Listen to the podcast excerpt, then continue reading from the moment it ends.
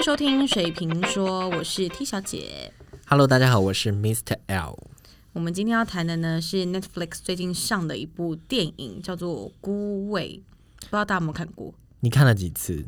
我看了三次，每一次都爆哭，真的爆哭哦！我跟你讲，我不止看电影哭，我连点开他《孤味》的主题曲的 MV 我都哭。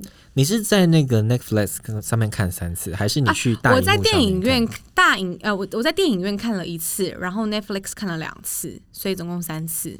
我跟大家讲，我非常的支持国片，所以呢，我看了两次，都是去电影院看的。你没有告诉我你看两次哎、我看了两次，为什么？但我觉得第一次我有鸡皮疙瘩，但第二次我就觉得它就是平淡的跟生活一样。我觉得我很喜欢这种电影。对，我觉得它就是你，你也不知道啊、但当然，我是因为家里有类似的状况，但是我觉得一般人去看，可能如果说你真的被感动，真的掉泪的话，他的这这这个电影比较像是层层堆叠，它不会有一个特别的。哦，因为这件事我哭了，而是一个就是前面的情感累积，然后到最后眼泪夺眶而出。就是我我个人呢、啊，我跟别人比较不一样，我不喜欢看那种打打杀杀或者是那种爽片呐、对对对，像那种科幻片呐、嗯，然后怎么一下子枪过来，等下炮打过去，像这一种我不喜欢看，因为我喜欢看的电影是那种真的是呃生活当中我可能会碰到到的状况，嗯我会特别的有感触。像那个孤味，我我就觉得是这种电影。那在它的结尾当中呢，我个人是真的有鸡皮疙瘩。哎、可是我老实说，我觉得它的结尾啊太理想了。它的结尾，其实我后来有分析了一下我哭的原因，就是可能会觉得，嗯，他们他们的故事非常完美的落幕了。可是其实，在现实生活中有这样子状况的家庭，他们的故事还在持续，而且其实包含人生没那么简单。包含着我的故事都还在持续，所以我哭会觉得 太理想化了。那为什么我的还会继续这样？就是有一种有有一个哭的点是这样。好，讲到这边，我要先跟大家讲一下，就是说呢，我们并没有要批评这一部电影。哦，没有，我们没有，我很爱。那对对对对对，那就是我们两个的一些比较简单的想法啦，对不对？你那懒么逮鸡这样子，就是想跟大家分享一下。不是，可是我我觉得他或许就算理想，只是因为他希望给大家多一点的启发，或者是多一点不同的正面思考，我觉得也没有不好。只是因为我刚好自己的家庭有类似经历过这样的状况，我会觉得事实现实没有这么简单。嗯。呃，可能会有听众想知道，就是说，为什么你会觉得你的这故事跟你的家庭有一些类似的点？你可以大致上跟我们大家分享一下。因为我的家庭，我也是来自单亲家庭，我觉得单亲家庭很棒，没有什么不好。那可是因为当初是因为我爸爸他有外面的女朋友，然后我们的妈妈又是哦狮，我妈妈真的是狮子，我妈妈奋战，我妈真的很猛，然后就是抓了很多的记录，包含了像是我嗯。就可能去找金毅啊，然后跟踪他们，找跟征信社什么，反正那件事情都闹得沸沸扬扬，还上报。我妈真的超猛。那就是离婚了嘛。那离婚的时候，我爸爸就跟这个女孩子就结婚了。那我得说，我小时候其实我其实有点像里面的佳佳，有点在妈妈就是正宫。三的那个状况。，对，就是在妈妈正宫的眼里，就是会很生气，因为这个小的自己的女儿，但是会却跟我老公的女朋友这么好。但是我因为我一直以来的态度就是，就算今天没有这个女人出现，我爸爸妈妈还是一定会离婚。对，那可是因为是到后来我爸爸过世的时候，有一些状况出现，我就跟那个女的变得处的不是很好。那因为虽然我还有个姐姐，可是因为家里都觉得我比较能够沟通，我姐姐是很情绪化的人，所以什么话都直接，而且会不经修饰的就直接告诉我。他们也没有完全考虑到我那时候也是在一个丧父的心情当中，所以我得说那个丧礼是办得非常的不愉快。所以我为什么才会说他们丧礼办得这么的和平？我觉得在现实生活中是很难可以达到的。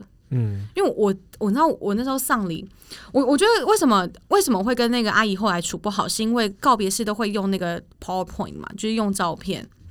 然后那个阿姨一本正经的看着我，就说：“我希望我我们的告就是爸爸的告别式上面不要出现你妈妈的照片。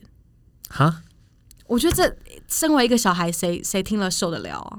嗯而且他是用一本正经的脸告诉我，但他的要求好像也很合理耶。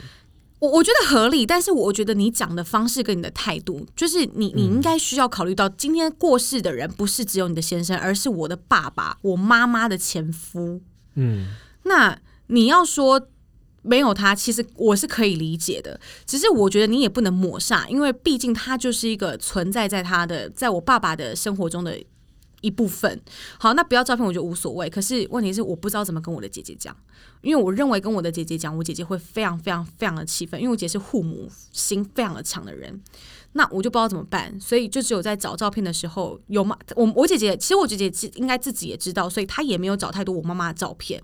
那真的只有唯一一张，是因为我们照片真的太少了。然后结果在告别式的前一天，就大家在布置灵堂，我姐在灵堂发飙，因为那个女的就跟我跟我姐哦跑去跟我姐哦，就讲说，嗯哦，之前学生帮忙做影片，但是影片就一直 lag，后来我们把妈妈的照片拿掉，影片就顺利了。你不觉得这个小三 真的很猖狂吗？我就觉得就是。你要是这种话跟我说就算了，你怎么会是跟一个母老虎？怎么会是跟我姐姐讲？我姐姐在灵堂气炸了，然后就是把气也撒在我身上，就看到我就说：“你为什么没有告诉我这件事情？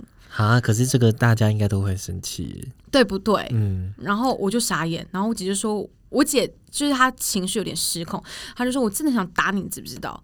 但是你知道‘打’这个字一讲出来，大家都会生气，所以我姑姑啊、我爷爷他们就有跳出来，就说你在讲什么东西？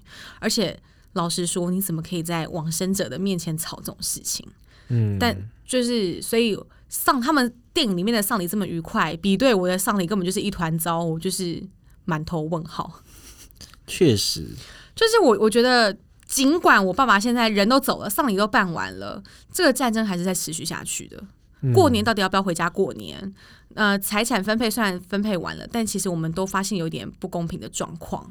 然后就是，而而且我还有个同父异母的弟弟。那同父异母的弟弟他是独生子嘛？那以后他出什么状况，是不是还是会有可能会来找我们这些姐姐？我没有不愿意帮忙，我的意思是说，这个故事它就是一直我的故事一直在往下走的，它不像电影就停在那边了。而且他现实的生活可能更加的复杂啦，对没有像那个电影这么的单一。对，因为那个电影可能就牵涉到一一两个家庭，但是我这边就是好几个家庭，嗯，就其实蛮累的。所以，而且再加上就有又有一个情绪化的姐姐跟情绪化的妈妈。嗯，对我其实记得当时候那个小三跟我讲说，嗯、投影片不要放妈妈照片的时候，我那天是不知道该怎么办的。就是我可以理解他的心情，可是我很难，我听了非常的难过，所以我当时还是，而且这件事情还不能跟我最亲的姐姐或者是妈妈讲，因为他们是当事人。我后来是跑到一个有有点远的关系，跑到我姨婆家哭这件事情，然后跟我表姑哭诉这件事情，然后他们听到，他们也很生气。其实我觉得大家听到都会很生气。那我想问一下，就是你妈妈后来知道这件事吗？其实我我有印象，我跟他讲说我去我姨婆家哭这件事，但是我忘记我有没有告诉他照片的事情。但我有没有讲，我是真的忘记了，可能应该有，但我觉得我妈妈应该是可以接受的。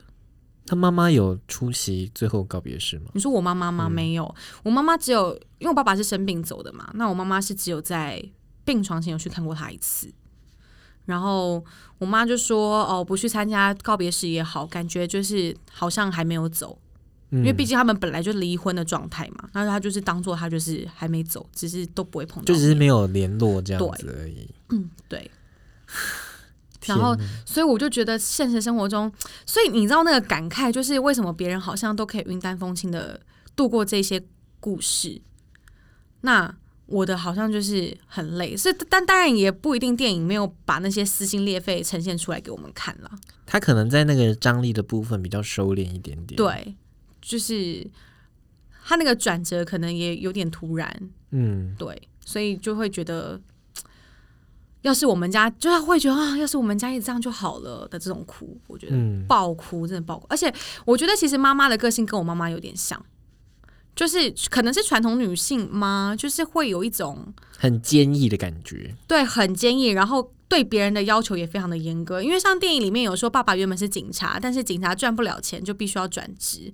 那我妈妈也是会一直去 push 别人的人，就是他可能控制欲比较强。对我妈妈控制欲比较强，然后所以你觉得他们两个就算没有小三的介入，也会有分手的那一天？或者是每天就是一直在吵架？我觉得啦，其实我觉得每天在吵吵架，家庭的那个气氛真的很不好。嗯，对，就是像有时候啊，我每次只要碰到那种家里面在吵架，因为有时候是蛮频繁，都不是针都呃都不是我们家自己的事情，都是针对可能呃其他可能其他的，比如说叔叔啊，或者是其他人做了什么事情，所以我们就。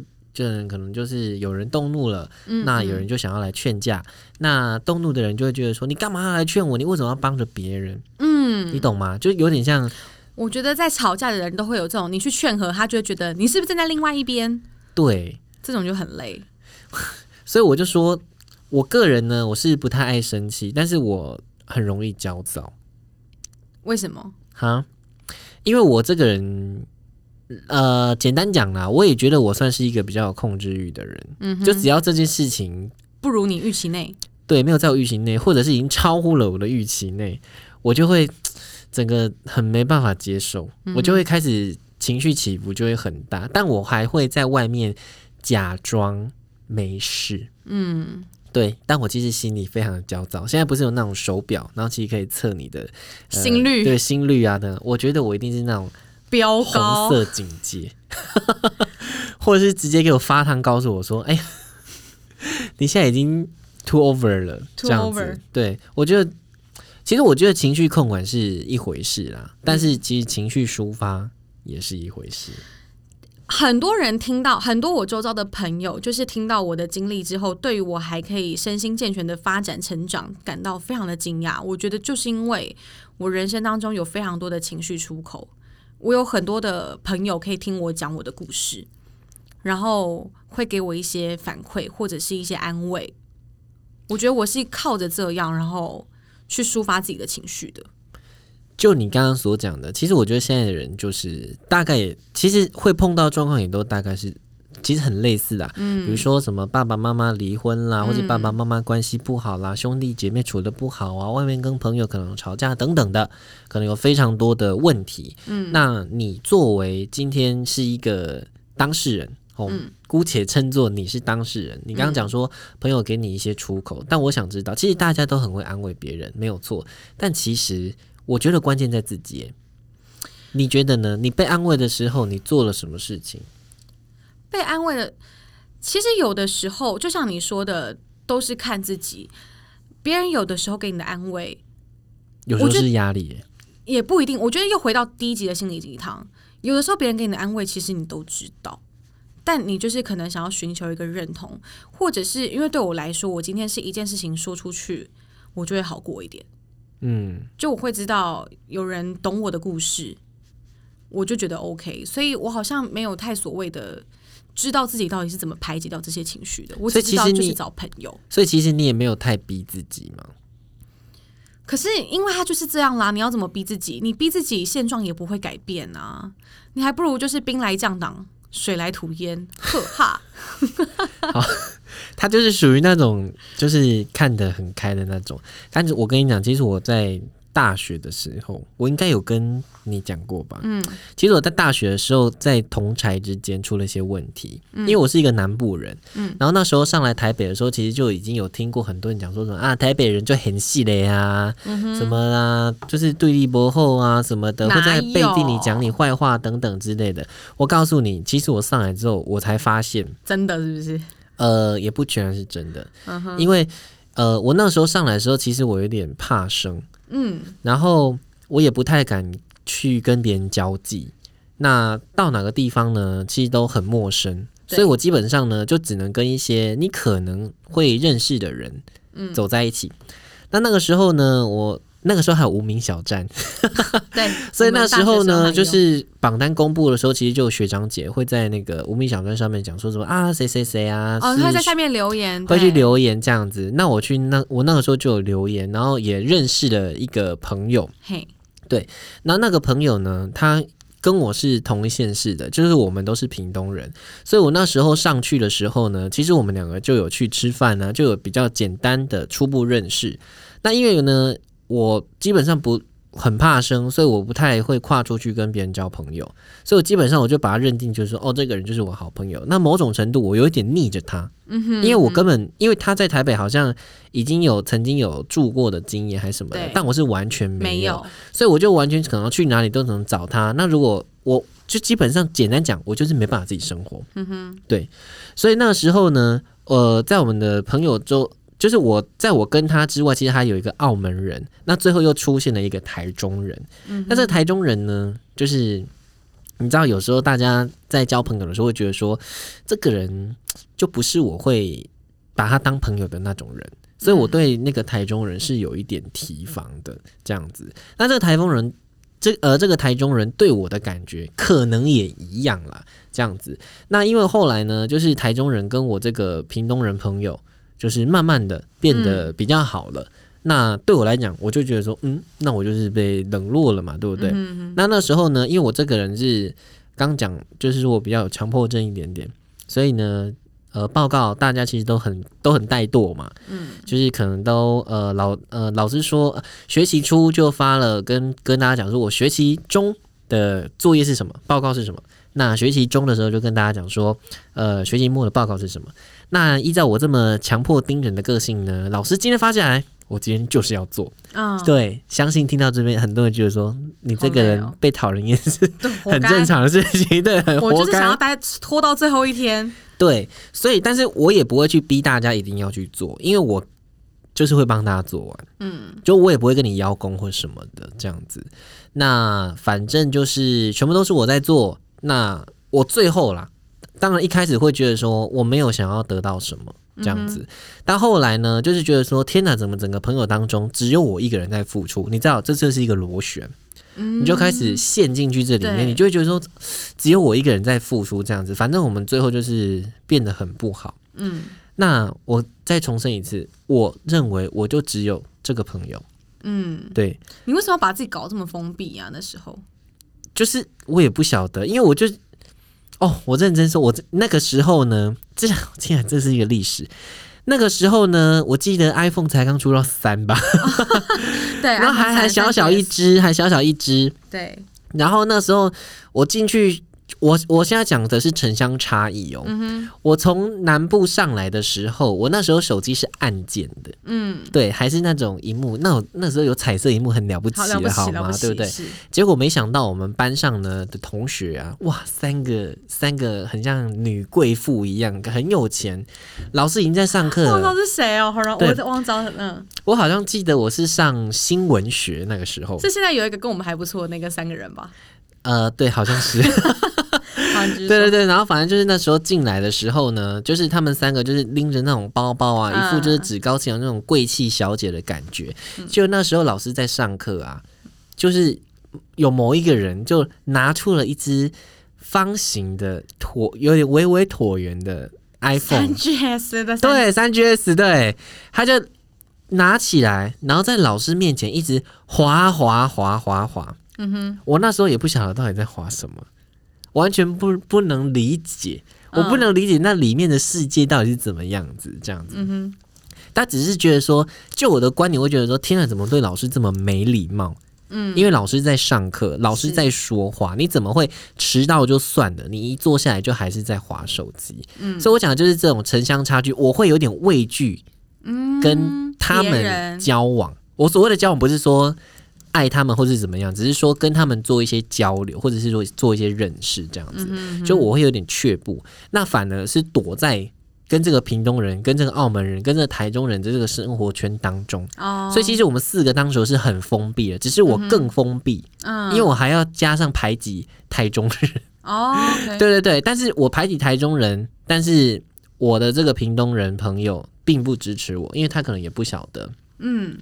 所以变得我最后就是有一点自己一个人了。嗯嗯嗯。那我当下我会觉得，呃，我在这里又没有朋友，那我这么用心的交朋友，为什么为什么他感受不到等等的，所以我就开始会一直陷入自我的一个自我怀疑的回圈里面。嗯，对我甚至觉得当下我好像有一点忧郁症，因为我没有任何的朋友可以讲话，然后我每天睁眼就想说：天哪，他们现在在哪边？现在在哪边？现在在哪边？就有一种，我觉得有一种比较心态，我觉得那是最不可取的。那最后我我自己觉得，其实我自己还有点意识，是因为我可能。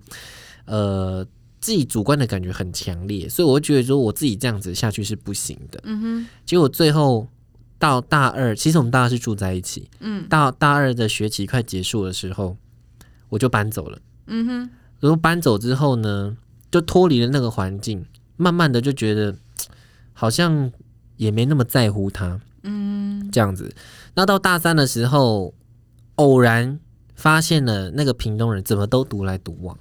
嗯，然后才知道说，哦，那个台中人跟别人比较好了，哦，这样子，所以这个屏东人可能就尝过了我之前的那个脚步，走过了那个脚步，这样子。但我当下一直觉得说，为什么我们两个关系会变得不好？我一直对这件事情很耿耿于怀。那到我当兵的时候，有一次啊，我以为我放下这件事情了。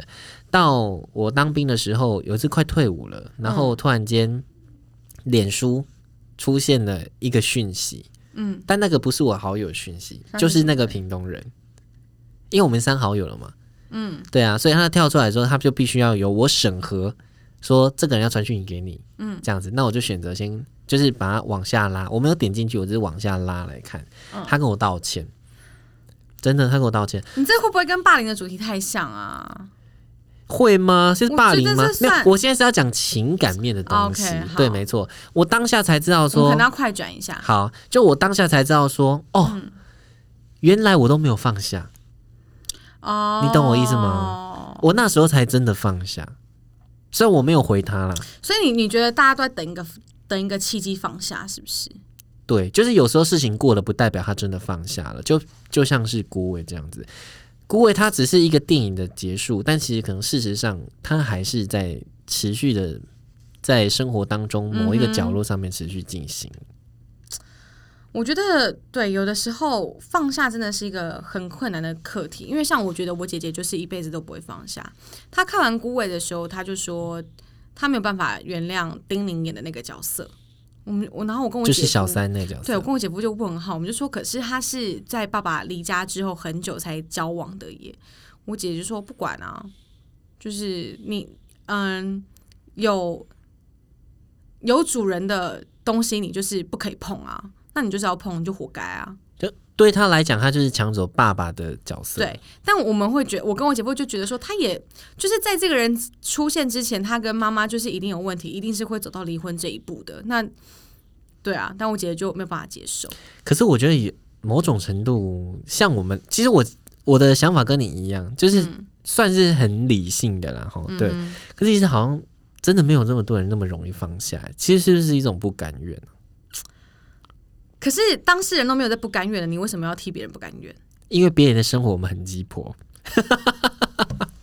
就 是就是，搞不好妈妈都自己放下了，你你替妈妈没放下干嘛？你替妈妈没放下，你只是在为这个故事一直在写下面的页数而已啊！就是没有办法好好啪把这个书本合起来盖起来。可是你觉得他是替妈妈觉得抱不平吗？还是他自己？你现在是在说我我你姐姐？他可能也是会埋怨说，为什么我们家？因为我们家以前说实在的，在外人眼里是非常和乐美满的。爸爸是老师，然后妈妈又是个很 cam 卡的家庭主妇，姐姐从小到大都是模范生，让我那时候还真的很小嘛，就可可爱爱的这样，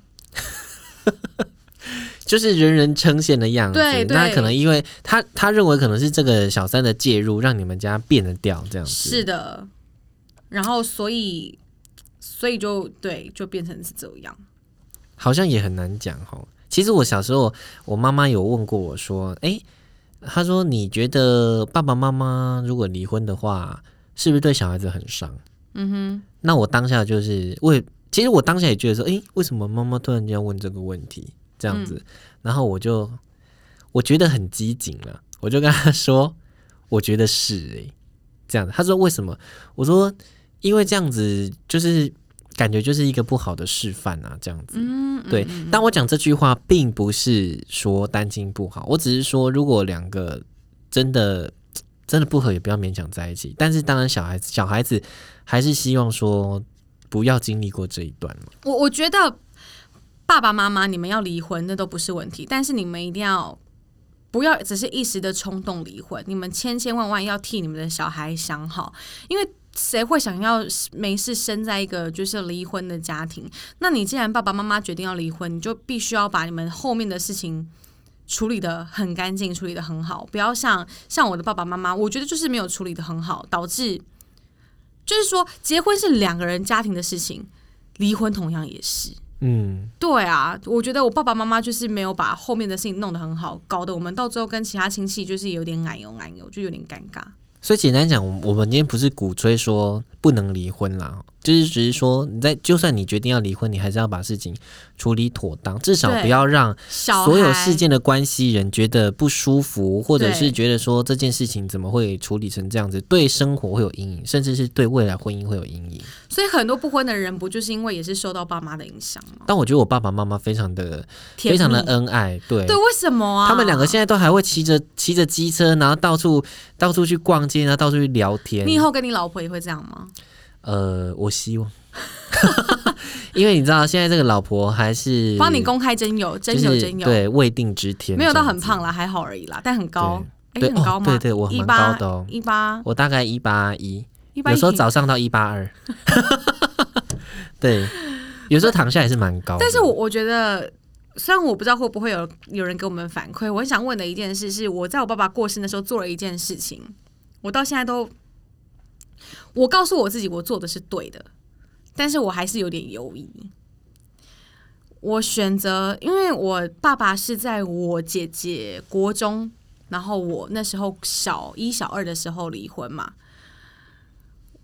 那时候爸爸过世的时候，很多家人就是我爷爷啊、我叔叔都跑来跟我讲说，他们觉得我姐姐就是很冷血啊，然后觉得要是我弟弟以后出事情的话，我姐姐不会帮他什么的。但我就觉得说啊，可是我姐姐已经在病榻前面，就是跟爸爸就是有承诺说，哦，未来弟弟有一天需要我们的帮忙，他会伸出援手。那我觉得我姐都讲出这种话了，然后你们还这样质疑他，诸如此类的质疑啦，我就觉得很生气。有一次，因为我跟我弟弟关系还不错，我们会私下聊天那样。然后我就有一次带我弟弟，那时候弟弟也是才国小二三年级吧，我就带他去买饮料。我就说你不可以怪姐姐都对你这么凶。他说为什么？我说你知道你爸爸跟你，我说你知道爸爸跟你妈妈是外遇来的吗？然后我弟不知道哎、他不知道哎、然后他就说我骗人。我说我没有骗人，我说的是真的。我说你要问你妈妈可以，可是等整个告别式弄完之后再去问，不要让你妈妈就是更烦心这样。然后后来有一天，他那个小三就载我们回家，然后在路上的时候，他就因为那时候只有我还没闹翻的时候，他就说：“你为什么会跟弟弟讲这件事情？”就跟我叔叔一起怪我，就说我怎么可以跟他讲？就说你这样子要我们母母子俩以后怎么过生活？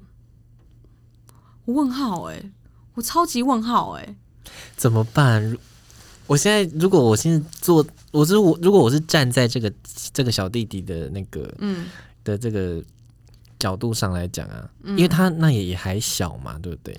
可是我小一、小二就可以理解这种事情了，他都小学三年级了，有什么好不能理解的？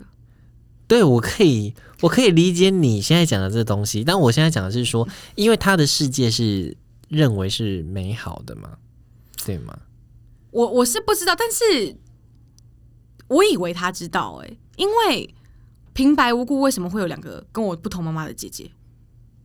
有的人就是没有在思考这件事情啊，他觉得他的生活就是现他眼前所看到的啊，我不知他没有那道么多哎、疑问。我我我得说，我真的没有讨厌我这个弟弟，嗯，对，甚至我们还会聊天捏，我还会捏他什么的，我跟他相处还蛮自然的。哎、真的，我蛮想知道，就是说，如果大家有在听的话，听到这个，你是会赞成说你当下就跟他讲说你爸爸妈妈就是外遇来的，还是选择不说，可能他长大之后慢慢自己发现。可能很有母爱的人就会批评我的行为吧，可是我就觉得他们都可以摧毁我的生活了，而且我也没有想要摧毁他的生活，我只是应该说，把事实告诉他，而且我是因为替我姐姐太不平了。嗯，那个时候爸爸过世的时候，压力几乎都在我身上，就是其他人还要只只要顾着伤心就好，我还要顾的是我姐姐的情绪。你知道那时候就是在灵堂，我很怕我姐姐会跟他们起冲突。我下班之后真的都是狂奔去灵堂，因为我很怕随时会不会有什么点两双方就吵起来。然后再加上就又跟我讲说什么不能放我妈妈的照片，不拉不拉不拉的，所以我那一阵子压力非常大，让我觉得姐姐都在爸爸人走的时候，因为我姐姐是一个自尊心很强的人，她是一个脾气很硬的人，他都愿意讲出这样的话，你们还不相信他，然后你们也不敢直接去问他，你们只敢来跟我讲，就为什么压力都是要在我身上？我觉得就是弟弟，你不能再这么无忧无虑下去了。我觉得你必须要摸清楚，为什么我们家会这个样子，不要再当一个好像很可怜的弟弟。对哦，我了解你的意思，就是不要觉得哦，为什么姐姐要讨厌我？事出必有因。嗯，对我那个时候心态是这样，但他也是无辜啦。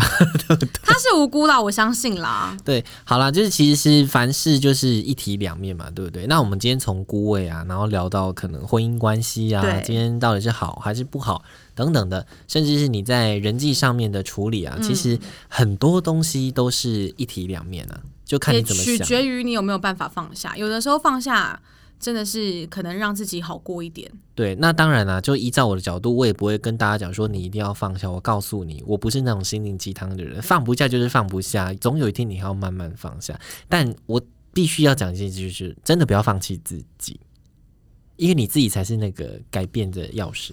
我觉得，对啦，是真的不要放弃自己。对了，好了，那就今天这个感情的，呃，这个叫什么？畅聊吗？对 这这是也不是感，是情感，对，情感情感这，是情感情绪。对对对，嗯就是说，可能我们大范围的先聊一下这样子。那从孤位这个地方做延伸啊，对，那如果你现在在不如意当中啊，或者是你的感情当中也出现了一些裂痕啊，其实我真的觉得你就是 follow your heart。或者是如果说你家里也有出现了类似的状况，我觉得我也很乐于分享我以前遇到的状况。对，但我还是是很希望民众可以，就是听众啦，对听众，听众可以回应一下你刚刚那样子。对，就是如果就是我弟弟的题目，and 就是如果说你家里不管是你正在还是过去有经历过这种离婚，不管是你爸爸妈妈还是你就自己正在离婚的经验，都可以分享。对啊，那就嗯，等你们给我们反馈喽。谢谢谢谢大家，大家再会，拜拜。